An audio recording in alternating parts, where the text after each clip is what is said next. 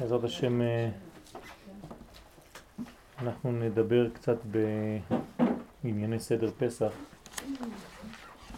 סביר להניח שלא לא, לא נסיים, אבל לפחות אה,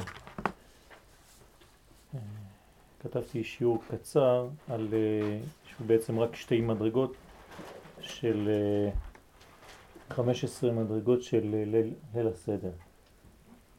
בעזרת השם נראה כמה, כמה עניינים מהעניין הזה. סדר הפסח בכללותו בנוי על 15 מדרגות. אנחנו קוראים את המדרגות האלה בסדר פסח, בהגדה של פסח הן כתובות המדרגות הללו בגדול, בתחילת ההגדה, קדש ורחץ, כרפס יחץ, מגיד רחצה, מוציא מצה, מרור, כורך, שולחן עורך, צפון, ברך, הלל, נרצה. 15 מדרגות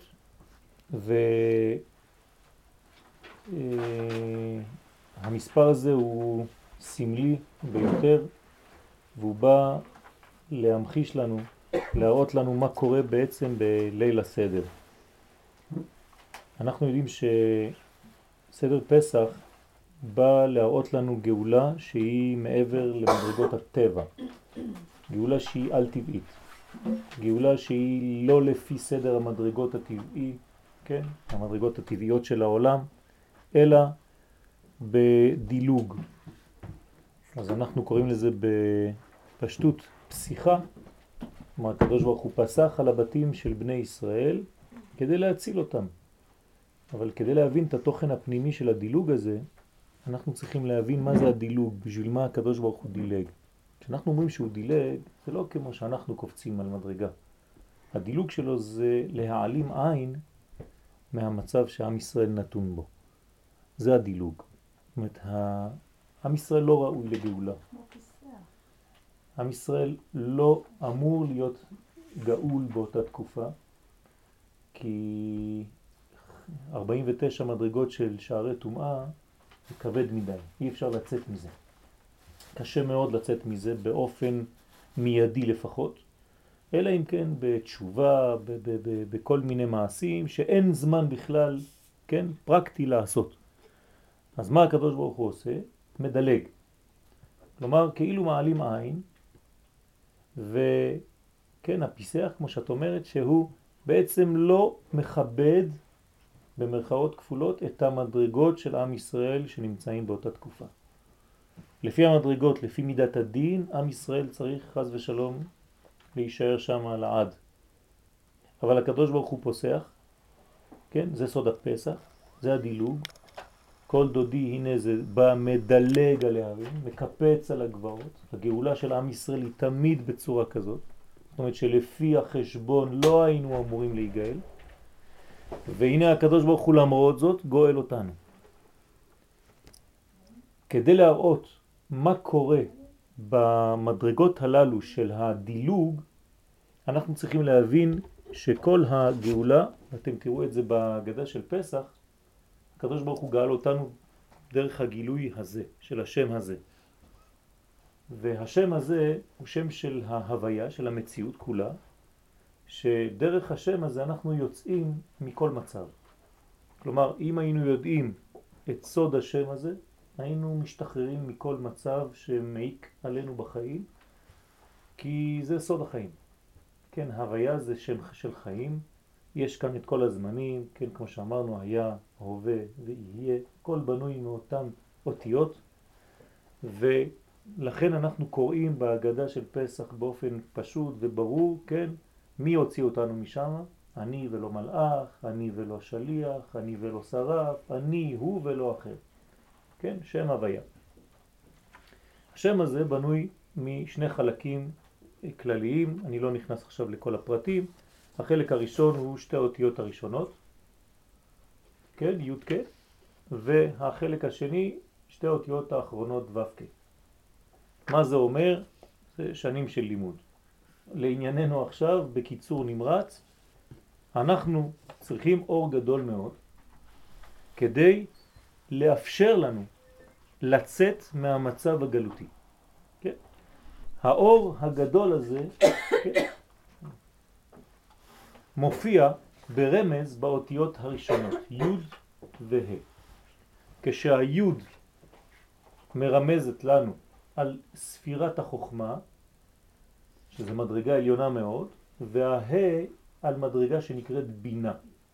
שתי המדרגות הללו הן בעצם חטיבה אחת שנקרא, בגדול נקראת החטיבה הזאת עולם הבא. אנחנו כאן בעולם הבא. שתי האותיות האלה נקראות עולם הבא.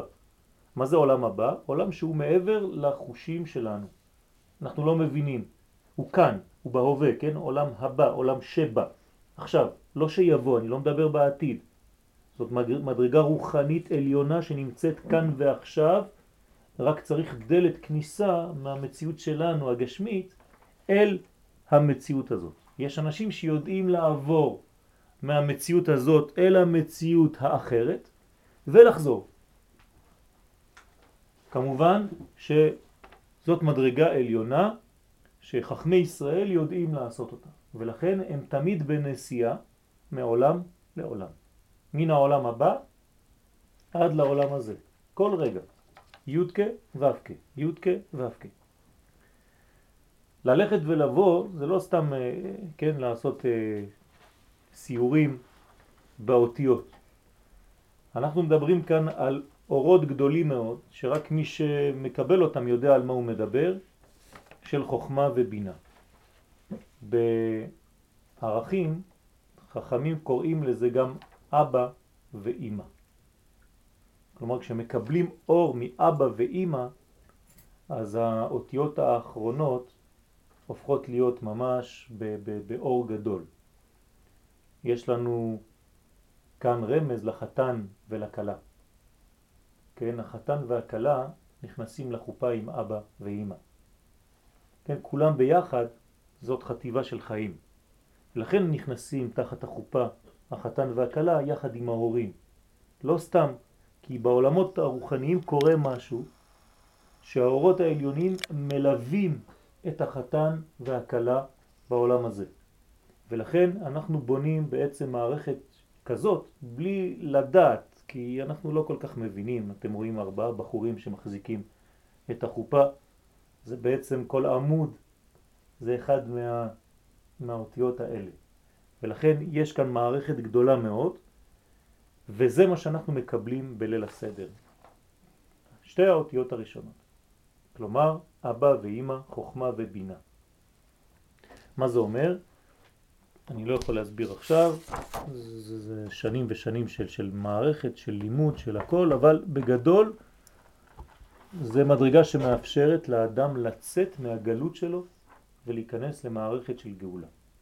כל עוד ואין את האורות הגדולים האלה, אי אפשר לצאת, כי האדם מסתובב בתוך הבוץ של עצמו והוא לא יכול להשתחרר. קשה לו לצאת ממצרים. אז באו חכמים, אנשי הכנסת הגדולה, ונתנו לנו מתנה גדולה. המתנה הגדולה היא ליל הסדר. בליל הסדר, מה קורה? אנחנו כן מקבלים את האור הגדול של שתי האותיות הראשונות. אבל יש בעיה, אמרתי כרגע שצריך אה, לימוד גדול כדי לקבל את כל זה. איך נקבל את זה? על זה קראתי פסיכה. כלומר, הקדוש ברוך הוא פוסח, הוא לא רק פסח פעם בהיסטוריה על המדרגה הנמוכה שהיו שורים בישראל, אלא בכל דור ודור, הקדוש ברוך הוא, בכל דור ודור, מדלג על המצב שלנו, כלומר אפילו שאנחנו לא מבינים שום דבר, ואנחנו נשב בעזרת השם ביום שני בלילה, בערב פסח, כן, בשולחן הסדר, הקדוש ברוך הוא נותן לנו את שתי האורות הללו, כן, שני האורות הללו, חינם. תרצה, לא תרצה, תקבל, לא תקבל, זה כאן, זה מופיע בעולם, זאת הפסיכה של הקדוש ברוך הוא, זה הדילוג שלו, זה מופיע בעולם. עכשיו יש חוכמה גדולה, מי שיודע מה קורה, הוא משתמש באור הזה כדי לצאת. למה הדבר דומה? לחושך. ומישהו אומר לנו, אני הולך להדליק את האור לכמה רגעים בלבד. מה עושים האנשים החכמים? רואים איפה נמצאת הכניסה של החדר, כדי לברוח משם, לא להיות תקועים שם לעולם. אז כשזה נדלק לשנייה אחת, זה רמז לגילוי שני האורות הללו, אז כל האנשים החכמים מסתכלים לכיוון הדלת, וכשזה שוב פעם יכבה האור, אז הם כבר רצים, לא חשוב שאם יהיה כמה אפילו מכשולים בדרך, הם יודעים בדיוק איפה זה היה, כי הם ראו. זה מה שקורה בליל הסדר. כלומר, לא לתת לליל הסדר לעבור ולפספס אותו. כן, בלשון עברית אומרים להחמיץ, תרתי משמע. כן? אז לא מחמיצים את פסח, לא מפספסים את פסח, משתדלים להתייחס לאורות שמופיעים בליל הסדר, הוא נקרא ליל שימורים, כי יש משהו מיוחד בלילה הזה, שהוא לא לפי הסדר, אנחנו קוראים לזה סדר פסח, כי זה סדר אלוהי, ואנחנו משתדלים לצאת ולהיגאל שוב כאן השנה בתשס"ז, ולא לקרוא, כן, את ההגדה כאילו זה היה סיפור היסטורי של לפני 3,400 שנה. כן, זה לא שייך בכלל, אלא צריך להבין שאנחנו מדברים על כאן ועכשיו, על עצמנו, על גאולתנו המודרנית העכשווית. האורות האלה, בעברית, לכל אות יש מספר. לאות י' יש כובד, משקל. איך אנחנו יכולים לשקול אותיות? לכל אות יש משקל, ערך מספרי. האות י' היא 10, האות ה' היא 5. אז יש לנו את 15 המדרגות שאנחנו מדברים עליהן כאן. כלומר, כל מה שיש בסדר פסח, כל הקדש, שורחץ, קרפס, יחץ וכו' וכו' וכו', תספרו זה 15 מדרגות. ש-15 מדרגות זה רמז לשתי האותיות האלה שמופיעות במשך כל ליל הסדר. פשוט מאוד, כן? זה הבניין הכללי. מה קורה שם? מספר זה מקביל לשתי האותיות, כן? הראשונות י' כ' שבשם י' כ' ו' כ', ויש בו, כן, במספר הזה, הוראת העניין המרכזי שבליל הפסח. מה מרכז העניין בליל הסדר? והוא גילוי האורות, אה, ננתק את הטלפון שם, שלא יצלצל לנו כל הזמן זה מצלצל. ברשותכם אני פותח קצת.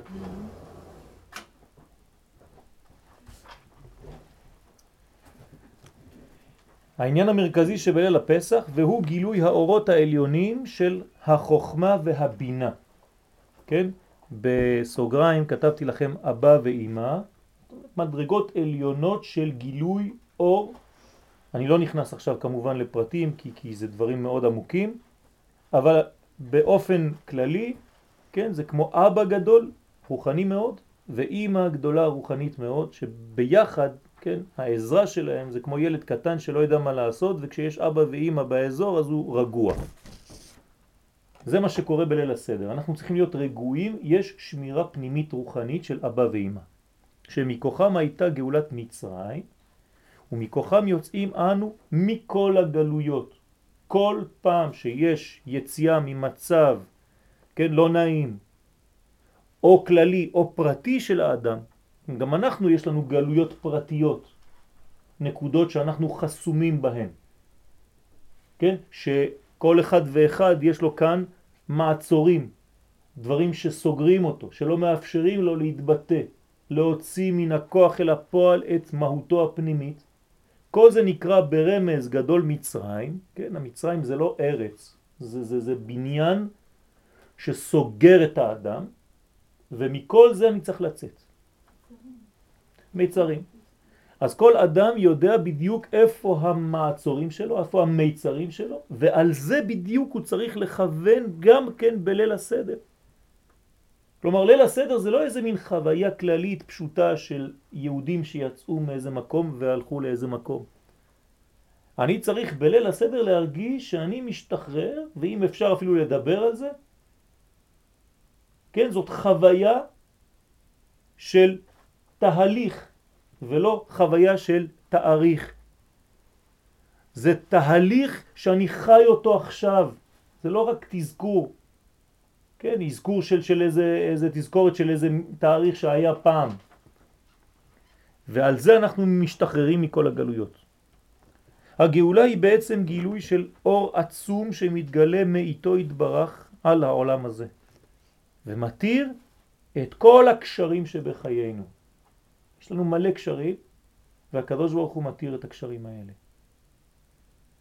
כמובן צריך אמונה גדולה וצריך אה, להפנים את הרעיון הזה, ללמוד אותו, לפתח אותו ולדעת שזאת מציאות אמיתית.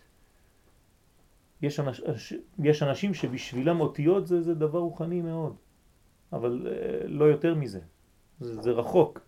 ויש אנשים שהאותיות זה הופך להיות מציאות אמיתית, בניין אמיתי, שהם מרגישים את האותיות חודרות לתוך הגוף שלהם ובונים איתם בניינים.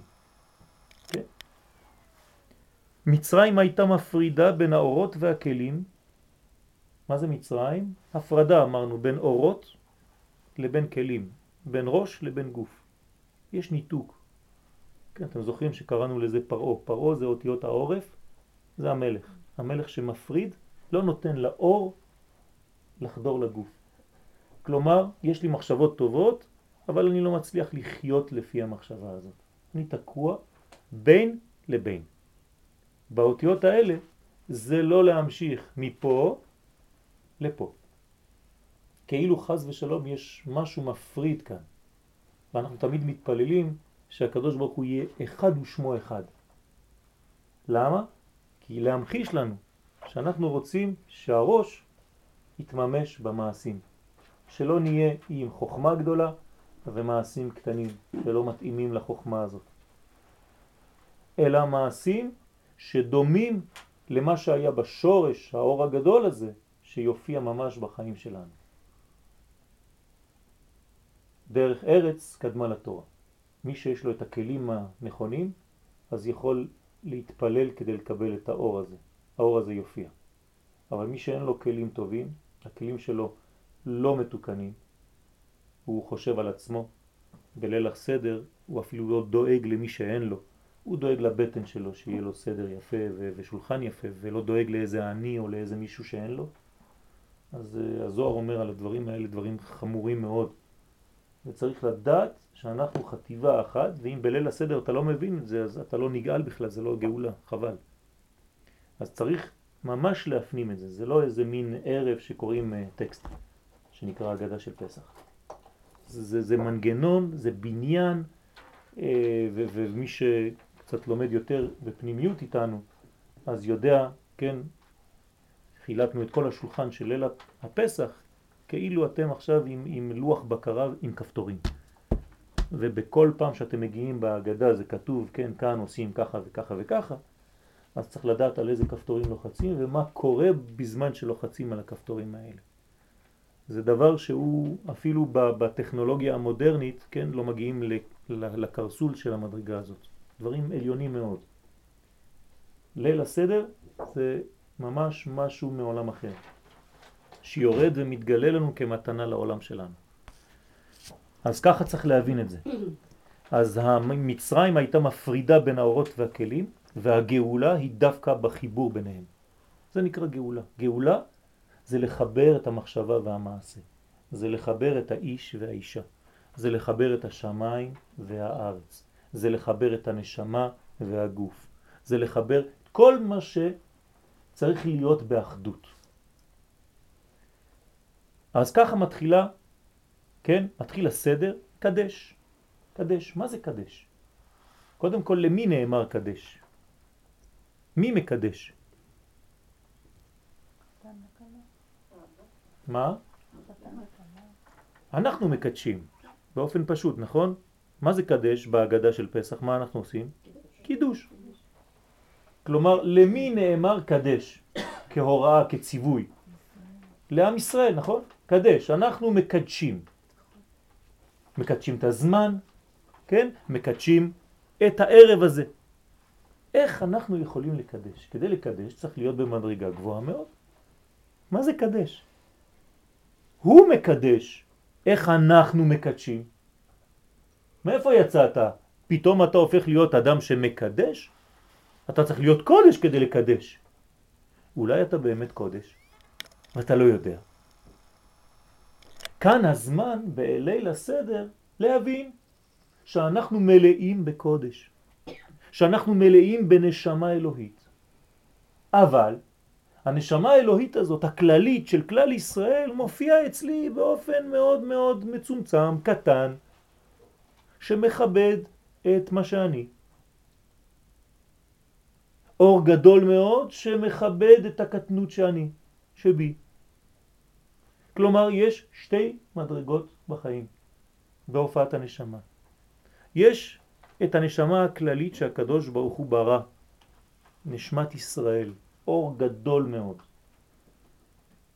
קראתי לזה האמת האובייקטיבית.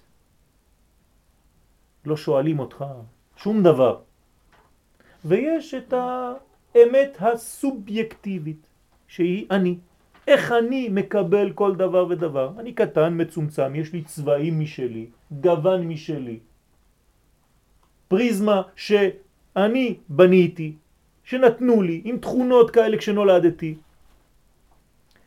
איך האור הגדול הזה, הכללי, האובייקטיבי, מתחבר עם האור הזה, הסובייקטיבי. זה מה שקורה בליל הסדר. בוא נראה. קדש. הנה יש שתי בחינות בהופעת השם בעולם. האחת היא ההופעה הנשמתית הכללית שהיא האובייקטיביות שבמציאות, במציאות האמת המוחלטת. אמת מוחלטת. אין לנו כניסה אפילו באמת הזאת. היא כל כך שלמה שאנחנו לא מבינים אפילו על מה אנחנו מדברים. אז לכן אנחנו לא כל כך מדברים.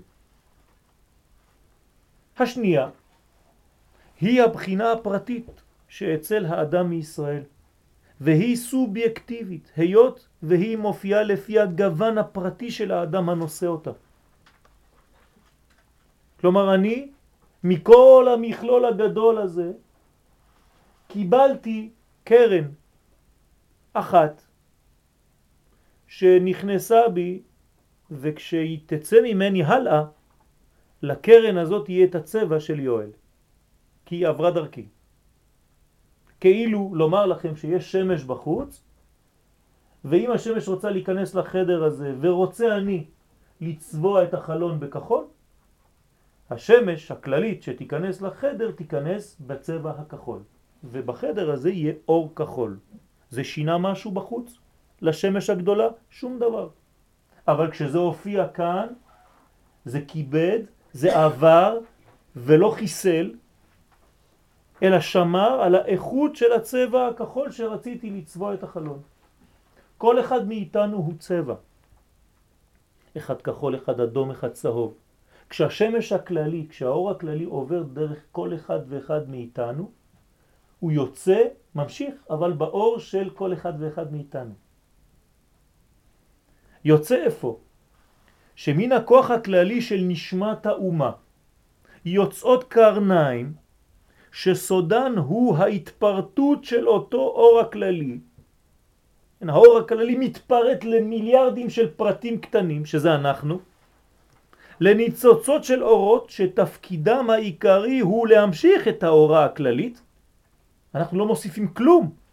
אבל מה? דרך הגוונים והתכונות של כל הפרטים. אז בשביל מה? הקדוש ברוך הוא לא ברא עולם כדי לחנוק אותנו,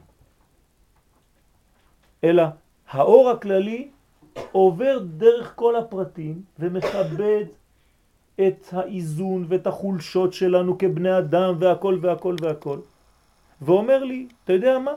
תגלה אותי. אבל דרך מה שאתה יודע לעשות. אני אתן לך תכונה של אה, אומנות. אתה תהיה צייר. אז אני לא רוצה שתגלה אותי כמכונאי רכב, אני רוצה שתגלה אותי כצייר. נתתי לחבר שלך להיות מכונאי רכב, הוא יגלה אותי כמכונאי רכב ולא כצייר. ואתה אל תהיה הוא, והוא לא יהיה אתה, אלא אתה אתה והוא הוא, ושניכם מגלים את אותו אור רק לפי הצורה העצמית של כל אחד ואחד. זה חוזר לזהות העצמית. זה חוזר לזהות. קדש. אז מה זה הקדש הזה? איך אני יכול לקדש? קדש הוא השלב הראשון שבהגדה, והוא בא לכבד את כל הציורים הפרטיים שבנפשות בני ישראל. עד שיש ביד כל אחד ואחד מישראל לתת כוח מחלקו הפרטי. אני מוסיף משהו, פתאום אני מגלה שאני קיים. ויש לי כוח פרטי בתוך כל הכלל הגדול הזה. הקדוש ברוך הוא נתן לי מתנה להרגיש שאני קיים, ואתה יודע מה? יש גם פעולה ממה שאני עושה. אל כללות היום הקדוש, לקדש את היום. זאת אומרת שאני מקבל דרך הגוון הפרטי שלי את הכוח להוסיף משהו ליום הזה. אומרים לי, יואל, בכבוד, קדש. ואני קטן בכל היקום הזה, ואני לא יודע בכלל מה אני, מי אני. כן, מה אני בכלל ביחס לכל הגודל הזה? אומרים לא, לא, לא, קדש, בכבוד. אם אתה לא תקדש, יחסר משהו בעולם בלילה הזה, בשביל כולם. ואף אחד לא יכול להשלים את זה, רק אתה. אוי ואבוי, זה כבר יותר מדי. לא רק שאני מוסיף משהו, אלא שיש לי אחריות עכשיו. אני חלק מכל התהליך של הגאולה הזה. של ערב פסח שכל העולם כולו מחכים לקידוש שלי ושלך ושלו ושלו. כל אחד איפה שהוא נמצא. מחכים לתוספת שלי, לגוון שלי, לצבע שלי, הפרטי, בתוך כל המערכת הכללית. פלא פלאות. גם אם זה טכני. גם אם זה טכני. זה עובר דרך מהלך טכני, אבל הוא מגלה כוח רוחני פנימי. במדרגה זו של קדש, הפרטים פועלים מכוח הנשמה הכללית. לא לשכוח, זה לא עבודה שלהם פרטית שהם פתאום נולדו ממשהו, מכלום. לא. הם יודעים כולם, כל הפרטים יודעים מאיפה הם מקבלים את הכוח, אבל למרות זאת, הם לא בטלים, הולכים לאיבוד בתוך האור הגדול הזה. כי מאוד קל ללכת לאיבוד בתוך הכלל. הכלל הוא כל כך גדול, שמה אתה בכלל? איתך או בלעדיך, לא צריכים אותך. כאן אומרים לך, לא, אתה יודע מה? ליל הסדר, הגאולה של עם ישראל, זה פסח, מתחילה בך. אתה קדש. ומוסיפים קודש בעולם דרך הפריזמה של כל אחד ואחד. חידוש עצום. אני מוסיף משהו לעולם? נותנים לי חשיבות כזאת? אני הופך להיות אדם חשוב? עד עכשיו חשבתי שאני מספר, ואפילו לא. עכשיו אומרים לי לא, אתה חלק מכל התהליך הגדול הזה, ומחכים לך שתקדש. זהו כוח החירות. זאת החירות האמיתית. אתם מבינים מה זה חירות? פתאום להיות מישהו. אני עכשיו בן חורין. אני קיים, אני יכול לפעול אפילו על כל היקום. והיציאה ממצב העבדות, למה? כי הכלל מכבד את צבע הפרטים ומתגלה בייחודיות לפי הצורה של כל אחד ואחד מהם, של כל הפרטים. סוד עצום. להיות זרוק בתוך הכלל זה להיות עבד, כי אתה כבר לא קיים. כן, מה זה עבדים? אתה לא יודע בכלל. אחד נפל, מרסקים אותו, יש עוד מיליון. זה נקרא עבדים, נכון? כאן אתה פתאום הופך להיות בעל קיום, בעל חשיבות. אומרים לך קדש. שיתוף שכזה מצד הפרטים, שהקדוש ברוך הוא נותן לנו, כן? מחזק את ההרגשה של ערך הפעולה שבכל פרט מישראל. הפעולה שלי חשובה, יש לה ערך, היא פועלת ביקום. אני פתאום מרגיש שהקדוש ברוך הוא לא ברא אותי סתם, אלא עכשיו, עכשיו הגיע הרגע להראות גם מה אני מוסיף בכל התהליך הגדול הזה של הגאולה. אתם יודעים איזה מתנה זאת? להיות שותף לקדוש ברוך הוא בתהליך הגאולה? כי הרי אנחנו מדברים רק על נושא אחד, גאולה. סליחה, מה שונה הקדש הזה מקדש של מועדים ושבתות אחרים? כן. ש... הכל טוב, הכל נכון, רק שאנחנו פה בשורש הזמן. כי אנחנו בראשון הוא לכם לחודשי השנה. כלומר, אנחנו בראש השנה של כל התהליך הזה. צודקת. גם שורש, כאילו, עם ישראל הוא דמות בכורי ישראל. נכון. כאילו, והייחוד שלו בא לידי ביטוי ביציאת מצרים. כאילו, ההתחלה. כאילו הקדוש ברוך הוא קידש אותו ביציאת מצרים, שהוא גילה את היחס. קדש לי כל בכור, בדיוק, יפה מאוד. וחוץ מזה זה בירור. זה בירור גם, כי מישהו אחר אומר שהוא בכור. כי גם המצרים חושבים שהם בכורות. אז צריך להרוג את הבכור השני כדי לשחרר את הבכור הזה, האמיתי, המקורי. כן? וזה מתחיל בערב הזה, בלילה הזה, ליל שימורים, ליל יציאת מצרים. הוא מתווסף, כן? כן? הפרט הזה מתווסף ומעשיר את המהלך הכללי. אני עכשיו נותן עושר, יופי, למהלך הכללי הזה של הגאולה, של הגאולה כולה, מבלי להיעלם בכוח הגלובלי של הכלל. ולהרגיש שקיומו של הפרט אינו נחוץ לכל המהלך, וממילא גם אינו מוסיף לעוצמתו כלום. חס ושלום. זאת עבדות. כאן אומרים לך בדיוק הפוך. אתה חשוב עד כדי כך שבלעדיך עכשיו הגאולה יהיה חסר כמה פרטים אם אתה לא עושה את העבודה שלך. אתה צריך את העבודה שלך, אנחנו צריכים כולם וכולם ממתינים לקדש שלך בבית שלך הפרטי. אז כשתקדש, תרגיש שאתה קיים. זה דרך אגב הלילה היחידי בכל השנה כולה שמותר לנו להראות עושר.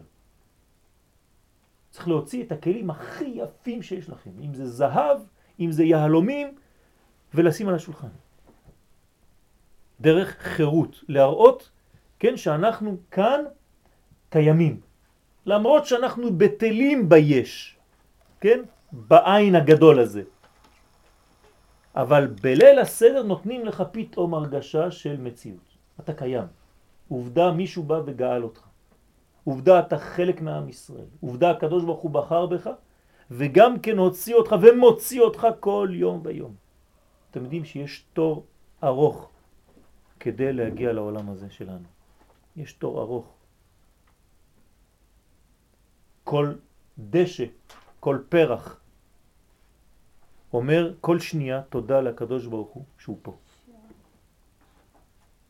כל אדם צריך להגיד תודה כל רגע לקדוש ברוך הוא שהוא נמצא פה. יש תור ענקי מאחור שמחכה. וכל מי שמתלונן קצת אומרים לו, תשמע, אם אתה לא שמח, מלא מחכים שם. אנחנו מיד נדאג להוציא אותך. כי אחד יוצא והשני נכנס.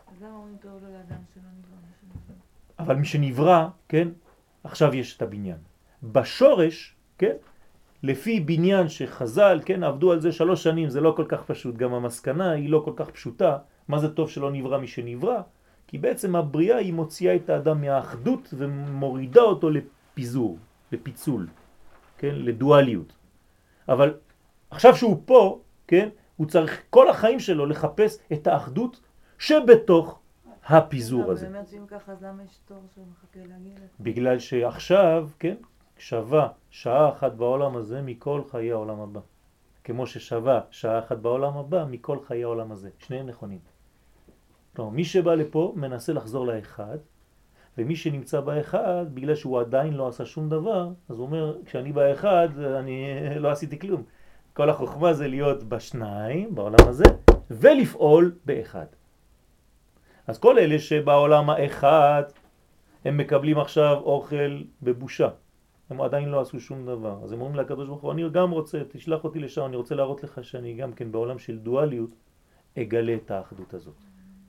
אז יש תור ארוך מאוד, ולכן אסור לזלזל בחיים שלנו פה, ולהתחיל להיות, כן, מתלוננים על כל דבר ודבר, מפונקים, כן? תמיד תחשבו שיש אצבע שאומרת לך, אדוני, אם אתה לא שמח, אתה תעוף מפה מהר. מישהו מחכה שם. זאת המציאות של החירות האמיתית.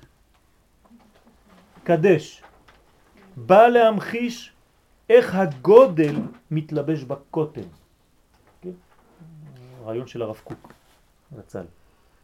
איך הגודל מתלבש בקוטן. איך הקדוש ברוך הוא בכלל כן? סופר אותי, כמו, כמו שאומרים בעברית, כן? מה אני בכלל? הגודל הזה מתייחס אליי, מתחשב בי, במה שאני עושה? אני עושה רושם בשמיים כשאני עושה פעולה פה? בוודאי. זה אתה רואה בליל הסדר, בקדש הזה. מבלי לזלזל בתכונותיו הפרטיות, כל אחד לפי מה שהוא. לפני כל מדרגה בסדר, צריך לעצור שנייה ולראות מה אנחנו עכשיו עושים. בלי אורך, בלי להגזים, בלי כבדות, בלי למשוך יותר מדי, אבל לפחות להפנים רעיונות קצרים. כל הערב הזה צריך להיות בחיפזון. כמו שהיה אז, גם עכשיו. יש חיפזון שהוא חייב, הוא מחויב המציאות. דרך אגב, צריך לגמור את האפיקומן לפני חצות הלילה. כן? אחרי זה, אם אתה רוצה להמשיך ללמוד, תלמד. אבל יש זמן. למה? כי זה הסגנון של הגאולה הזאת. יש לה זמן. והזמן הזה הוא מהיר, הוא רץ. אל תפספס שום רגע. אז אל תהיה כבד. לא. הגאולה האחרונה לא תהיה כזאת. כי לא בחיפזון תצאו, ולא במנוסה תלכו. כי הולך לפניכם השם ומאסיפכם אלוהי ישראל. אבל צריך לראות את זה. כלומר, אם בהגדה של פסח אני מדבר רק על הגדה של יציאת מצרים הראשונה, אז אני לא מבין שיש לי חברים שעכשיו עולים מרוסיה, ויש לי חברים שעולים מצרפת, ומאמריקה, ומאנגליה, ומכל הארצות, שזאת ההגדה העתידית. עוד מעט אה, נגנוז את ההגדות שיש לנו היום, ונכתוב בקצרה, בכמה שורות, מה קרה במצרים, וכל השאר זה... שהקדוש ברוך הוא הוציא אותנו מפריס, והיינו ככה, זה, כן. זה הגאולה הבאה. ובאנו לארץ ישראל ומכל הארצות, ועוד צרפת זה עדיין אה, רגוע. אנשים שיצאו מרוסיה בשנות ה-70, שזה היה ממש כלא, כלא, הם הרגישו את החיפזון. כן, היו מעבירים אותם מרוסיה ל, לפראג במטוסים שם בלילה והיו אומרים להם תתקשרו לארץ ותגידו לאנשים שיבואו לקחת אתכם מחר אבל אל תגידו את השעה שאתם יוצאים כי הערבים רוצים להפיל את המטוסים של העולים אז האנשים היו בחושך בלילה, לא היו מדליקים את המטוסים עד רגע ההמראה והיו כולם ישנים עם הנעליים והכל, ממש חגור, חגורות, מותניכם, כמו בהגדה, ועכשיו בשלוש בלילה מהירים את כולם, יאללה מהר מהר מהר מהר למטוס, עכשיו צריך ללכת. זאת גאולה עכשווית. את זה צריך לזכור. יש אנשים שחיו את זה, שחוו את זה על בשרם. מתנה אלוהית יש כאן. המגלה את העוצמה האלוהית הגנוזה בכל נשמה ונשמה מישראל. פתאום האדם מרגיש חשוב, הוא צריך להרגיש חשוב. לכן מקודם אמרתי לכם להוציא את הדברים, את הלבושים היפים, כל מה שיש הכי יפה בבית. ונותנת מקום לביטוי העצמי שלה בתוך התהליך הכללי של הגאולה. אבל יש לך ביטוי עצמי, יש לך השתתפות פה. קדש היא המדרגה המפקיעה מידי השעבוד. כי קודש זה מדרגה עליונה מאוד. קודש, אם אנחנו נחזור לאותיות, זה האות י', הי' נקראת קודש. זה מדרגה אינסופית, כן, י' זה נקודה. פה היא פשוט אה, פתחו לכם אותה קצת, הבליטו לכם אותה קצת, אבל היא נקודה, נקודה זה אינסוף. מנקודה אפשר לעשות הכל. זה נקרא קודש. משם הכל מתחיל. והקדוש ברוך הוא נתן לנו את התכונה הזאת בתוך הנשמה הפרטית שלנו, יש לנו את התכונה הזאת, מן התכונה הזאת, יש לנו את הקודש. הקודש הזה מפקיע מידי השעבוד. והשם ברחמיו קידשנו במצוותיו בדם פסח ודם מילה. היינו צריכים לעשות שתי פעולות, קורבן פסח וברית, ולערבב את שני הדמים, שני סוגי הדם, עם אזור, שזה צמח, שצומח, כן, זעתר, לעשות מזה מכחול, כן, אגודה, לקשור כמה עלים של זעתר ולקחת מהדם הזה שכל הזכרים, כל הבנים הקטנים והמבוגרים עשו ברית מילה לפני ליל הסדר, באותו לילה. רק שתמחישו לכם מה קורה בבתים שם, איזה בלגן. וחוץ מזה קורבן פסח, שכל אחד קשר לו עז מי"ד לחודש, מי"ד לחודש, סליחה, עד י"ד, משבת הגדול עד ליל פסח, ואז הוא שוחט את הפסח שם ומערבב את הדם של הקורבן הזה עם הדם של הברית של כל הזכרים בבית. ולוקח מהדם הזה וצובע על שתי המזוזות בדלת ועל המשקוף. כן, רק אה, תראו את הסרט. המעידים שמה? כי קודש ישראל השם. מה, מה כל כך אה, חשוב בעניין הזה? מה, מה, מה זה עושה? בשביל מה הפולחן הזה המאוד מפחיד, מאוד, אה, כן, כאילו איזה מין פולחן של, של, של עבודה זרה או של כישוף, אני יודע מה? לא. כי דם הפסח הוא עיקר שהכל תלוי בו. לפרוש מעבודת כוכבים. כשעשינו שחיטה לטלה, עשינו שחיטה למזלות. כי הטלה הוא ראש לכל המזלות, נכון? מזל טלה זה הראשון בזודיאק, נכון? המזל הראשון. כשאנחנו שוחטים את הטלה, אנחנו אומרים ברמז לקדוש ברוך הוא, שום זמן לא שולט עלינו. אנחנו מעל לזמן. אנחנו שולטים על החיים שלנו ואנחנו רוצים להיגאל. אנחנו מחליטים מה חיינו. אתה נותן לנו את הכוח הזה, אז אנחנו שוחטים את הטלה. שוחטים את הטלה זאת אומרת יוצאים מהכלא של הזמן. וכשאנחנו יוצאים מהכלא של הזמן, זה בשיא הכוח שלו, בחמישה עשר לחודש, כשהלבנה במילואה. נכון? שם יצאנו מכוכבי, עובדי כוכבים ומזלות. לסבוח, מה אנחנו עושים עם הקורבן הזה? זופחים אותו על האש, לשרוף, כן? למה על האש? שיהיה ריח. למה שיהיה ריח?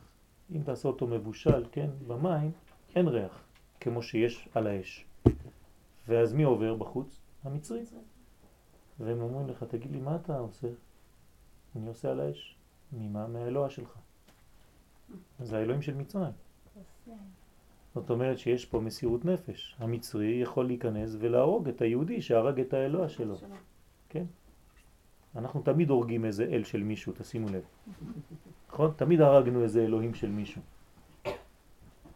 עד שמישהו אמר בסופו של דבר, כן, אלוהים מת.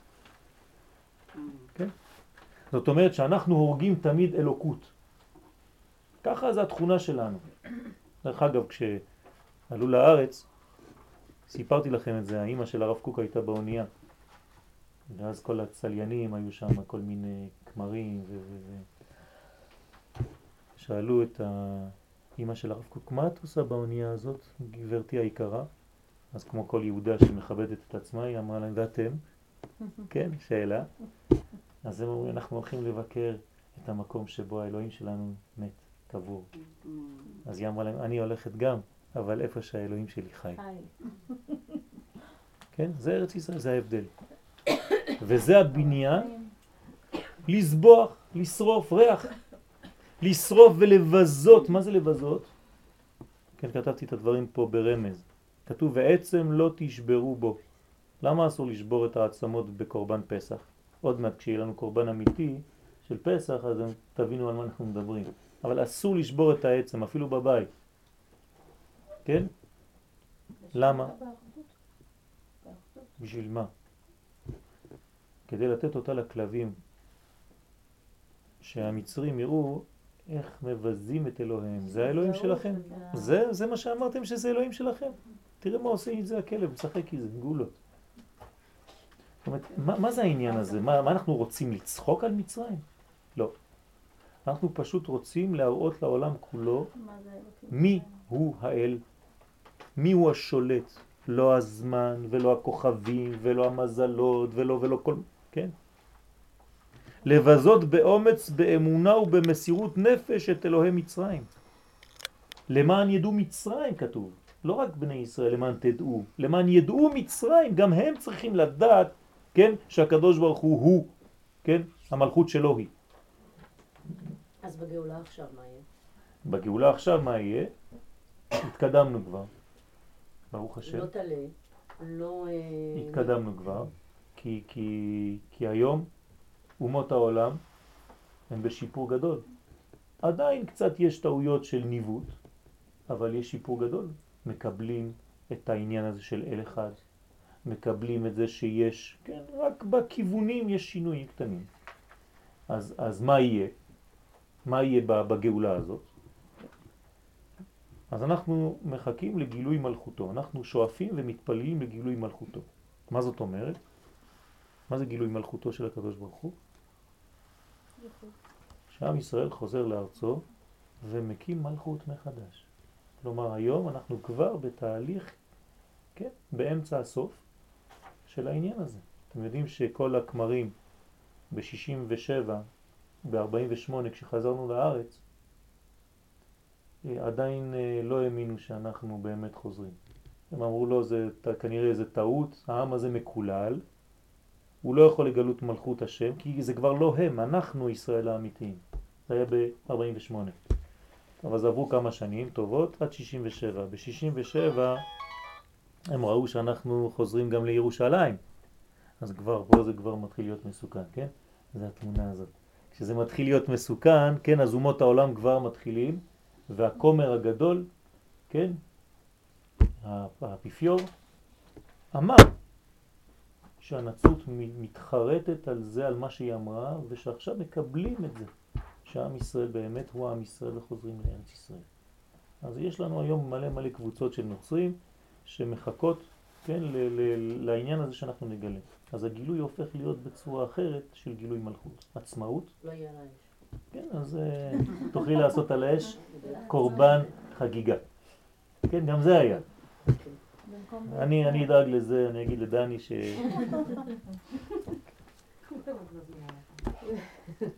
כל הכופר בעבודה זרה כמודה בכל התורה כולה. כלומר, כשאתה מודה, כן, בתורה, זה אומר שאתה כופר בעבודה זרה. זה אותו דבר, כך אומרת הגמרא בנדרים. אז כל זה קדש, כמובן שהרבה יותר מזה, כן, נתתי לכם ממש, כתבתי לכם את זה חצי שעה לפני השיעור. אורחץ, אורחץ, כן, קדש אורחץ, תשימו לב, בו"ב החיבור, זה לא קדש רחץ, קרפס, יחץ, מה? זה מעין ציווי כזה. אה, אה, הראשון קדש יותר ציווי, אבל אורחץ זה אה, הודעה ותנאי. בוא נראה מהו התנאי. למה בו"ב החיבור? בו"ב החיבור דייקה, להורות על ההכרח להשיג את הקודש רק בדרכים נקיות. כלומר, קדש, אבל בתנאי שהורחץ. אל תעשה לי קדש עם כל מה שעובר לך פה. כן, כמו שאומרים הגויים, כשהמטרה כשה, מקדשת את האמצעים. לא. לולב הגזול פסול. אתה רוצה לעשות מצוות סוכה, אתה הולך לגנוב קרשים אצל השכן, זה לא עובד. אתה רוצה לעשות בניין, אתה רוצה להקים מלכות ואתה שולל את כל מה שמסביב והורס הכל, זה גם לא עובד. אנחנו צריכים לעבור דרך דרכים נקיות של קודש, קדש ורחץ, יש וו החיבור ביניהם. תהיה נקי. כי אין המטרה מקדשת את האמצעים. אלא שבעם ישראל, אתם יודעים מאיפה בא הביטוי הזה שהמטרה מקדשת את האמצעים? זה בא מרומא ונלקח על ידי הנאצים. כן? הנאצים לקחו מהרומאים את הרעיון הזה שכדי להגיע למטרה אפשר להשתמש בכל האמצעים. אנחנו אומרים בדיוק הפוך. למה? כי האמצעים אצלנו הם חשובים לא פחות מאשר המטרה עצמה. למה? כי הדרך היא גם כן חלק מהגאולה, כבר עשינו שיעור על העניין הזה. לראות שבכל שלב בדרך אתה גם כן חווה גאולה. ואם אתה לא מבין את זה, אתה רק מחכה להיום, ופספסת את כל הדרך. זה לא ככה עובד אצלנו.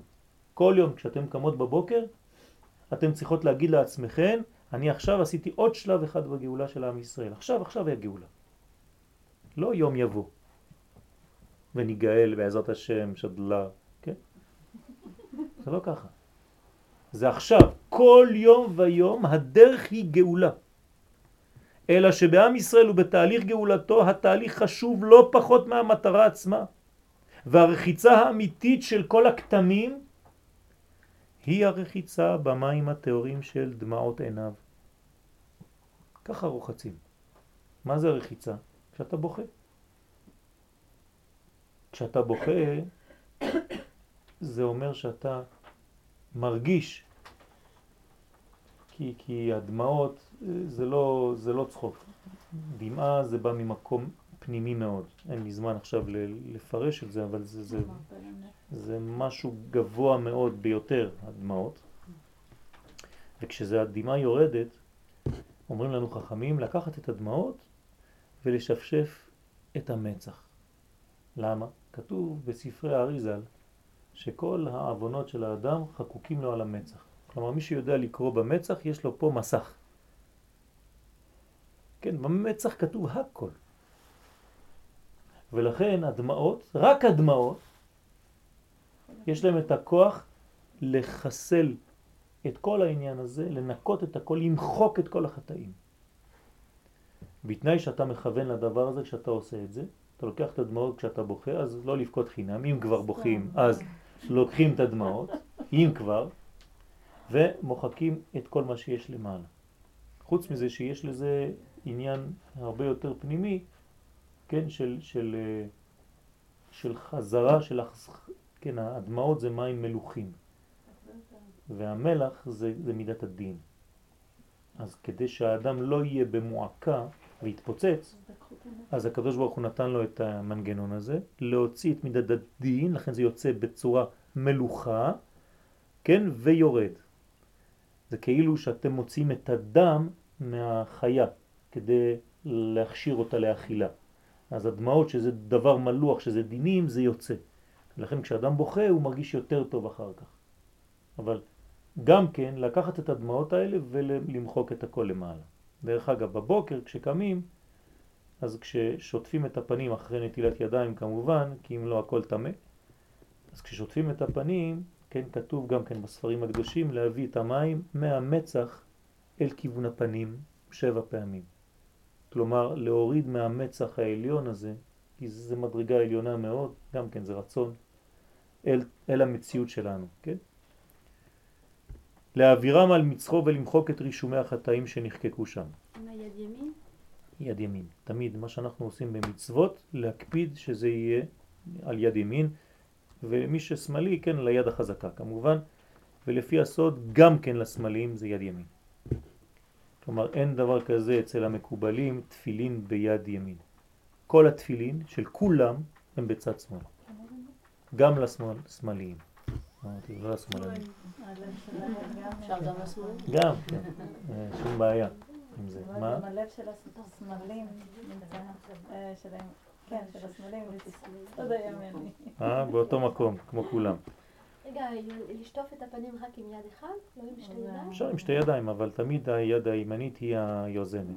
היא עושה את העבודה, היא, כן, היא החשובה. תמיד לתת ליד ימין את, הכוח בכל דבר. ברכה, להחזיק את הפרי ביד ימין וכו'. הנמאות זה הכרח שיבוא מייסורים למעשה? לא, לא, אבל זה, תמיד בא להוציא משהו שהיה קשה, אפילו שזה דמעה של שמחה, אבל למה זה יוצא מהלוח? כי לפני שהגעת לשמחה הזאת דאגת מאוד. כשאתה שמח אז אתה בוכה, אבל יוצא לך כל המרירות שאכלת במשך כל השנים עד הרגע הזה, כן? אז זה תמיד יוצא מהלוח. שמעתי שאומרים שאם נגיד אישה רבה עם בעיה, זה דווקא לא טוב שהיא בוכה. נכון. זה, זה לא טוב לבעל, לא לאישה. זה, זה שיעור הגברים. פה אנחנו בשיעור נשים. אז את זה אני אומר לגברים. תיזהרו לא, לא, לא לעשות, כן, לא לגרום לאישה לבכות. זה אני כבר אומר לגברים. אבל אתן, כן, כנשים, להשתדל לא לבכות אה, אם יש דברים עם הבעל, זה, זה חז ושלום לא גורם דברים טובים במשפחה. אז הדמעות מצויות, ככה כתוב אצל חז"ל, אצל אנשים. יש כמה בדיחות אצל חז"ל. יש בדיחה בירושלמי, מאוד מאוד, בדיחה, הבדיחה. אין בדיחה יותר גדולה ממנה בירושלמי, בגמרא. אה, הגמרא אומרת שהבנות של ישראל הן עצלניות. אז כנראה שהם לא ראו את הבנות של היום. כן. זו הבדיחה? כן, זו בדיחה. לא מצחיק. זה לא מצחיק, אבל זה ממש בדיחה. כלומר, זה... כן, לא יודע מאיפה המציאו את זה, כן? זה קרש. קרש קפיצה, אבל זה, הבדיחות, כן. טוב, וכתבו חז"ל רמז לרחיצה הזו שהיא כנגד מכת דם. יש רמז, למה? שהייתה במים, שהייתה על מצרים, על דבר זה שלא היו מניחים לנשות ישראל לטבול ולהיטהר בנהר. כלומר, למנוע מהם ילדים, כן? כי אם אין מקווה, אין, אין ייחוד, ואם אין ייחוד אין ילדים. לפיכך הפך עליהם הקדוש ברוך הוא את המים לדם, ואצל ישראל התרבה הזרע והיו יולדות שישה בקרס אחד. אז זה קדש ורחץ. אני ממשיך לכם קצת. קרפס, כן, אין לכם את זה בטקסט, כי לא רציתי להעמיס על השיעור, כן, הקרפס הוא רמז ל, לכל מה שהברד וההרבה חיסלו. הברד וההרבה חיסל את כל העשב, כל העשבים, את כל ירק השדה. ואנחנו כאן באים מתוך ירק השדה הזה ומרימים אותו למעלה. הקרפס, אם תיקחו את האותיות של קרפס, אז יש את המילה פרך בפנים, עבודת פרך וסמך. סמך זה רמז לשישים ריבו של עם ישראל שהיו בפרך במצרים. זה קרפס. חוץ מזה יש לזה גם מידה. כן, לכל מדרגה כזאת, כן, זה סדר אמיתי, סדר פסח. היינו צריכים עכשיו לעשות סדר ולראות את הכל, אבל מה, מה המידה של הקרפס? ענבה, צניעות.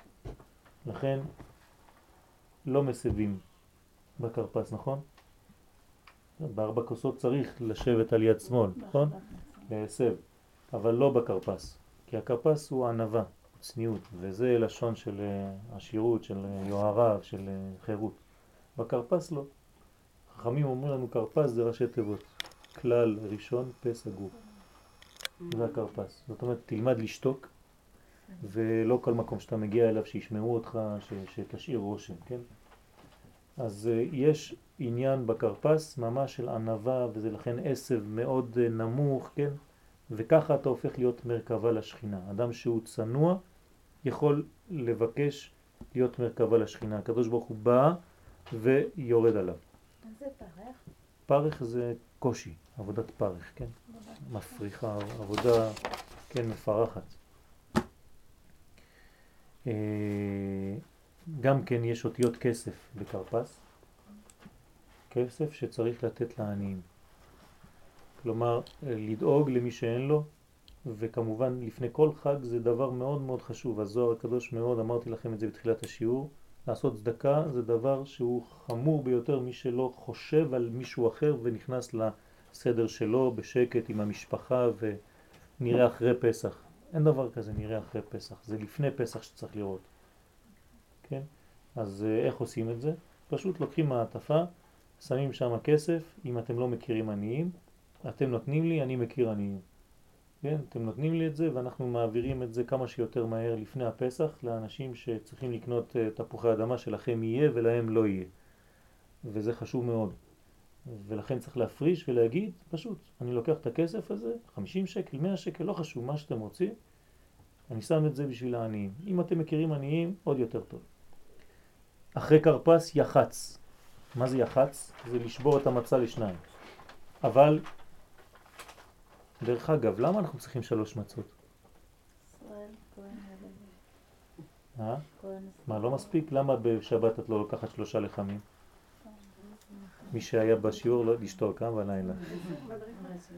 מה? אז מה? ובלחם למה לא? למה יש שלוש מצות? בסדר, נכון, אז שלושה לחמים ביום שבת תעשי לי בעזרת השם, למה לא? אתם יותר מדי חושבים מחשבות על זה. פשוט מאוד, כי המצה שבאמצע חותכים אותה לשניים. ואי אפשר לברך על משהו שהוא לא שלם. צריך תמיד שתהיה שלמות. ולכן צריך שני, שני לחמים שלמים. המצה האמצעית חותכים אותה, אז היא כבר לא שלמה. אז זה יחץ. עכשיו ברמז, מה זה יחץ? ברמז? מה?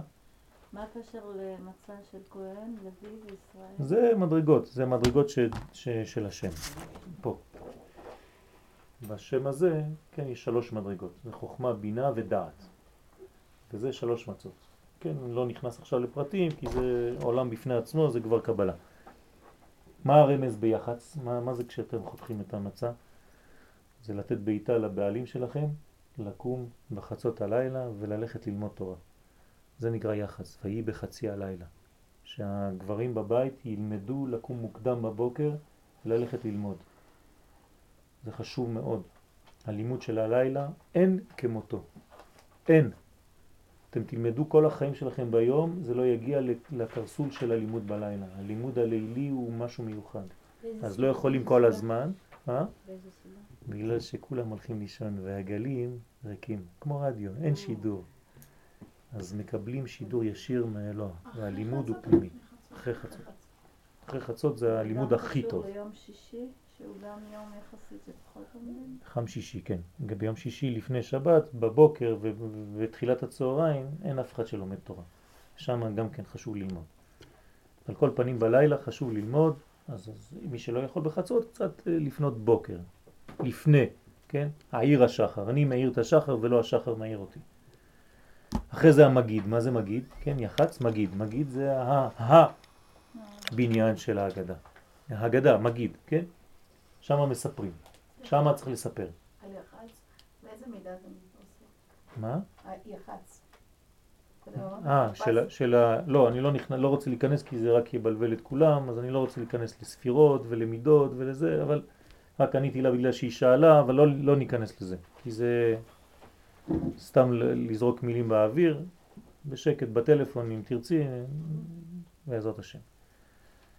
אז המגיד זה ההגדה של פסח, כן? להזהיר את כולם על עסק התורה. כלומר, לא, לא, מותר, כן? מותר לומר לכולם, אתם יודעים שחשוב ללמוד תורה כל השנה, בליל הסדר. צריך להגיד לאנשים שנמצאים איתכם. זה נקרא מגיד. מגיד זה מלשון להגיד בבוקר חסדך ומונתך בלילות. זאת אומרת, יש כאן עניין של המשכה. כן, להגיד זה גם להמשיך. גיד, גיד. גיד זה גיד הנשה. כן, יש גם גיד הנשה ויש גם גיד מלשון המשכה. כן, גידים זה ממשיך ממקום למקום. אז יש כוח. למה עושים את הגיד הנשי? מה? כי זה גיד אחר שאסור לאכול אותו. אבל למה זה דווקא מושך? כן, כי הוא גיד של נשייה. נשייה זה שכחה. כן? אז זה גיד שהוא חוסם את האדם. כן? קשור גם כן לאדם שרץ יותר מדי אחרי נשים. זה גיד הנשה. רוחצה. רוחצה, מה זה רוחצה? אמרנו כבר רוחץ, אז מה זה רוחצה עכשיו? כן, קודם כל זה ה... תשימו לב שיש פה אה, לשון זכר ונקבה. קדש זה זכר, רוחצה זה פתאום נקבה, כן?